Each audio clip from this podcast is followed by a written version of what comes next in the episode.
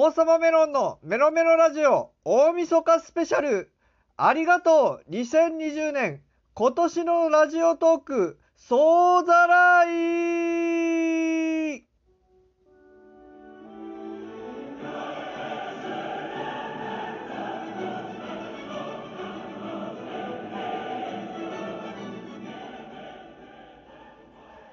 皆さんよろしめろ。複数の行。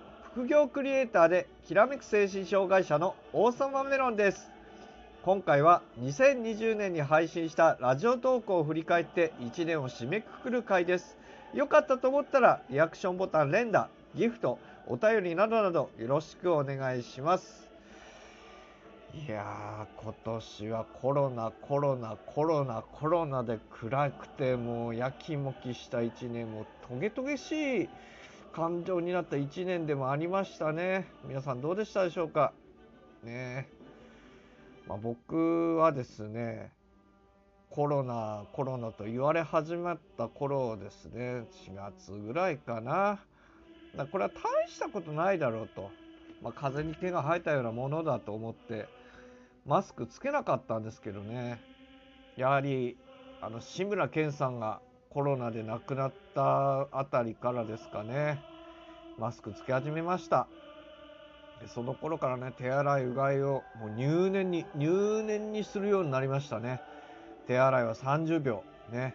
石鹸つけて30秒トイレ行った後でもね外出先のトイレ行った後でも30秒やって家帰ったらうがいしてアルコール消毒手にねやってそういうのがねすっかり慣れた1年になったなと思いましたね。で今回ラジオトークの1年間のトーク全部全部じゃないけどね、まあ、部分的にポンポンポンと振り返っていきます。で2020年1回目はね今年の抱負2020年の抱負ということで頑張らないっていうことを念頭に置いた1年で、まあ、これは怠けるという1年では力を入れずにやる1年にしたいっていうことだったんですけどもうガンガン力入れてたしめちゃくちゃ頑張ってましたね。そんなことをやってましたけど、まあ、頑張り自体はね悪くないからこれはこれで良かったと思うんですけれどもまあ力は入りすぎて頭の中だけでねなんかいっぱいになっちゃって仕事だ仕事だって言ってこのラジオトークもね収益化したくってねあの、ついつい仕事だ仕事だと思って頭の中いっぱいになっちゃってうわ台本書かなきゃ BGM 用意しなきゃみたいな感じになっちゃってね。本当にもう頭の中だけでガンガンいっぱいになっちゃった1年だなと思いあ1年じゃない、うん、あそういいんだいいんだ1年でしたよ。ほんとさ頭がパンパンになりやすかった。だそういう意味ではね頑張らない方が良かったんだけど、まあ、頑張りはいいんだけれども頭の中を軽くしたい。そんな今後ですね。頭の中を軽くしたいですね。で3月。3月はですね理想のお葬式っていう回を配信したんですけれども葬式考えたんだね。葬式。もう40ってまだ死ぬ年じゃないじゃん。なのにもう葬式のこと考えちゃってるっていうね。まあでもこれはポジティブにパーティー形式でイエーイって盛り上がる葬式にしたいなんて思ったんだけど今振り返るとさ葬式をガンガンに盛り上げるってやったぜこいつ死んでくれた王様メロンは死んでくれた万歳みたいな感じですげえ嫌だね。やっぱ葬式ってしめやかに行いたいよね。何考えてたんだろうあの頃。ほんと考えおかしかったと思う。病んでたと思う。うまくいかねえうまくいかねえと思ってそれで明るくしよう明るくしようと思ったら葬式を明るくしようみたいな。バカだよねこれ本当に。しょうもないこと考えてたな本当にで5月5月はね「ものまね紅白歌合戦」のオーディションに落ちたネタ紹介をしましたけれどもねまあ、これに関してはね、聞き返したくない。本当に。落ちたネタだもん。落ちたんですよ。大してね面白くなかったと思うしで公開したらね Facebook の方で似てないっていう厳しい指摘があったんでまあ本当に嫌ですね。聞き返したくない。本当に。だからまあねあの細かすぎてるオーディションを見逃したりとかしちゃっててまあただやってたであろう時期は、うん、体調がやはりよろしくなくて、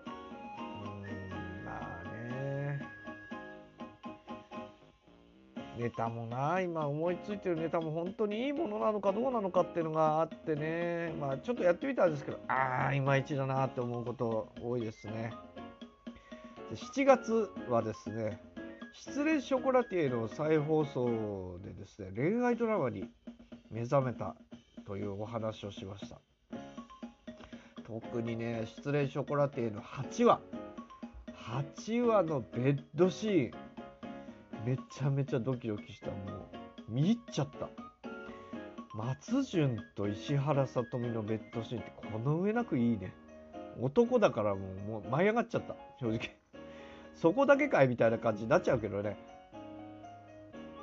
いやでもすごかったな。で最終的に別れるっていう話になってたけどもまあ全部は楽しめましたよ。本当に。まあそれからね恋愛ドラマって言ったらやっぱり冬場のねこの恋温めますかかな。あれよかったな本当に。最終的に社長と危機が結ばれて。ねあそこはいいコンビニになるんだろうな。いや作り話じゃんって思う。いやでもよかったよ本当にお互いがねあんななんか喧嘩し喧嘩じゃないんだろうけど。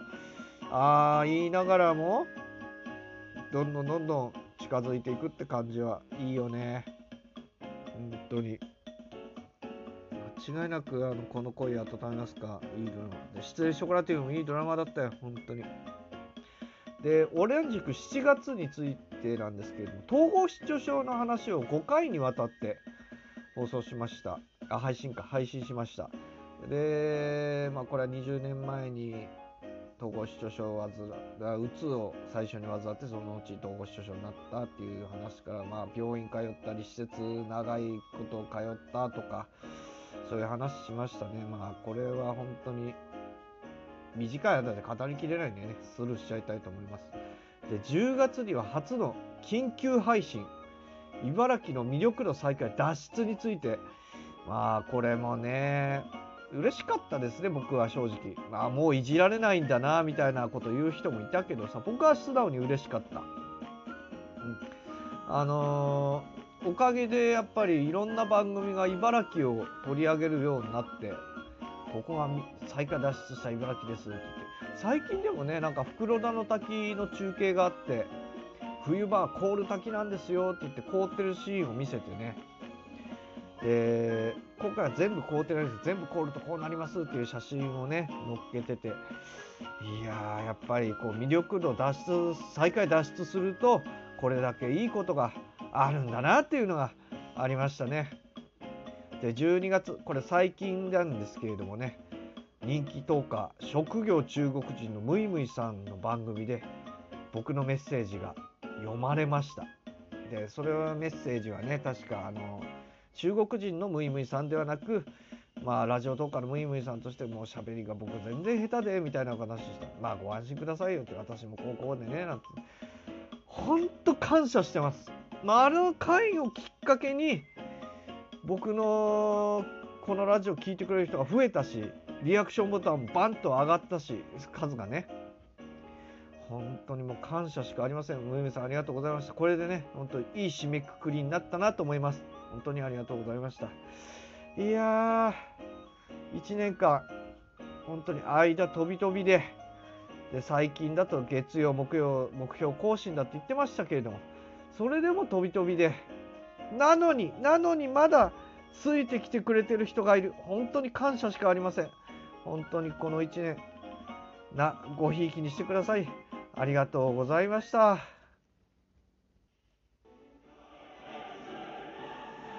ということで今回は大晦日スペシャルで1年の番組を振り返るトークでしたがいかがでしたでしょうか？録音配信は月曜と木曜を目標にライブ配信は今後の生活スケジュールで曜日配信曜日を決めていきます。統合失調症のため抜けてしまうことがありますがこれ以外の曜日は配信しないので気に留めておいてください。またこれからも番組を聞き続けたいと思ったら番組のフォローをお願いします。そしてこの1年間途切れ途切れでしたが王様メロンのメロメロラジオを聞いてくださっててありがとうございました。2021年も引き続きメロメロラジオをよろしくお願いします。2021年さらなる進化と月曜目標の両日配信を目標にぼっちぼっち頑張ります。本当に皆様これ2021年もこのラジオ聞き続けてください。お願いします。トークの内容は真羅万象興味の範囲は小宇宙。お相手は王様メロンでした。来年も行きます。生きてます。バイバーイ。